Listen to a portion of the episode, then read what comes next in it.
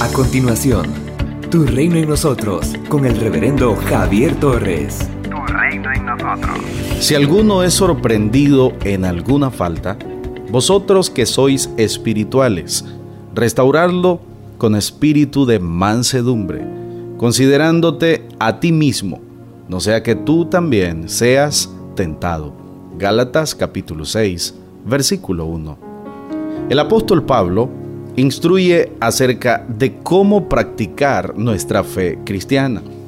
Andar en el Espíritu no significa vivir aislado de todos para no contaminarnos, sino vivir entre la gente practicando el bien, apegados a la palabra de Dios y haciendo la voluntad del Espíritu.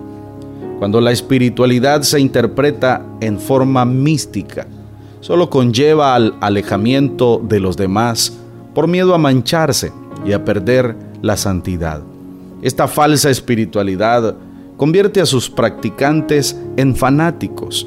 El fanatismo es tirano, es cruel, engríe y convierte a la persona en juez implacable, en vez de un hermano amoroso que use sus manos para levantar al caído y afirmarlo en el Evangelio.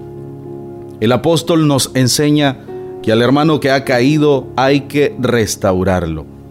Es algo contrario a la actitud de los legalistas que están fuera y dentro de algunas congregaciones, pues el legalismo es inmisericordia. Los legalistas llevaron ante Jesús a una mujer sorprendida en adulterio, que según la ley debía ser apedreada, pero el Señor la perdonó. Evangelio de Juan capítulo 8 versículos 1 al 11. Mientras el legalista condena al hermano que ha caído, quien es gobernado por el Espíritu Santo, tiene el deber moral y espiritual de restaurarlo. La forma de hacerlo es con mansedumbre. La escritura dice, teniendo en cuenta que ninguno está exento de caer. Luego, el apóstol Pablo reprende el orgullo y dice que la forma de superarlo es evitando la comparación en la iglesia entre los hermanos. Amados, no podemos ser restauradores del hermano cuando creemos que nosotros somos más buenos que el que ha caído o que nosotros nunca cometeríamos tal cosa. Al contrario, cuando vemos al hermano caer, debemos pensar que probablemente pudimos ser nosotros los caídos y que nos gustaría que los hermanos se pusieran en nuestro lado y nos ayudaran a levantarnos. En los versículos segundo y quinto, el apóstol Pablo usa las palabras carga y cargar para referirse a la pesada lucha de las vidas y a la debilidad humana que nos expone a la tentación. En el capítulo 6, versículo 2, aconseja la comprensión y la ayuda mutua frente a las faltas de otros. Y en el verso 6, capítulo 5, nos advierte que cada uno es responsable de su propia conducta. La persona que cae no puede culpar ni debe cometer el error de culpar a otras personas de su error. Cada individuo es responsable de sus aciertos y sus desaciertos ante el Señor. El apóstol concluye con una invitación a hacer un simple examen, pero siempre constante en nuestro interior.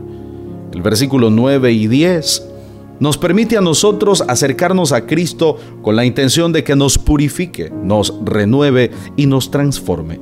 El verbo cansar tiene que ver con el agotamiento, el que sufre una persona por la labor pesada que a diario desempeña. A veces tendemos a cansarnos de hacer el bien cuando vemos que las cosas no resultan como queremos o que las personas no reconocen lo que estamos haciendo por ellas. El consejo es aprovechar toda oportunidad para hacer el bien, especialmente a quienes son parte de nuestra familia de la fe. Como personas espirituales debemos solidarizarnos con los hermanos apoyarlos mutuamente y buscar el bien en todos ellos. No somos islas, sino que pertenecemos a una comunidad cristiana. Por lo tanto, debemos apoyarnos mutuamente para lograr el crecimiento integral del cuerpo de Cristo, para la gloria de Dios Padre y para el buen testimonio de la iglesia ante el mundo. Por tanto, restauremos al hermano o a la hermana que ha caído. En Cristo Jesús siempre tendremos una segunda oportunidad. Somos una iglesia llamada a establecer el reino de Jesucristo en Nicaragua. Nuestra misión es predicar las buenas nuevas de salvación a toda persona, evangelizando, discipulando y enviando para que sirva en el reino de Jesucristo. IRSA, transformando vidas. Para seguir edificando tu vida con las reflexiones y consejos del pastor Javier Torres, escríbenos al WhatsApp 8588 8888 y recibe todos los días contenido dedicado a tu crecimiento espiritual en Cristo.